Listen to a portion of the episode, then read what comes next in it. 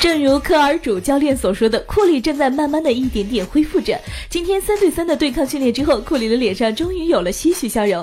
在受伤整整两周之后，库里看起来似乎距离复出越来越近了。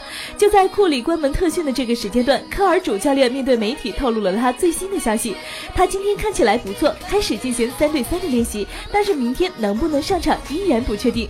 据了解，库里明日将会随队进行赛前的投篮训练，之后球队将会根据库里的恢复状况。最终做出决定。主教练科尔也一再表示，如果库里不百分之百好起来，他不会为了所谓的胜利就要把他冒险的放到场上。而对于上一场比赛的失利，科尔主教练认为，并不是因为库里不在而输球，真正没有做好的是场上的这些自己的球员。上一场我们没有任何的紧张感，我们没有互相相信彼此，没有把球传起来，所以我们才输了球。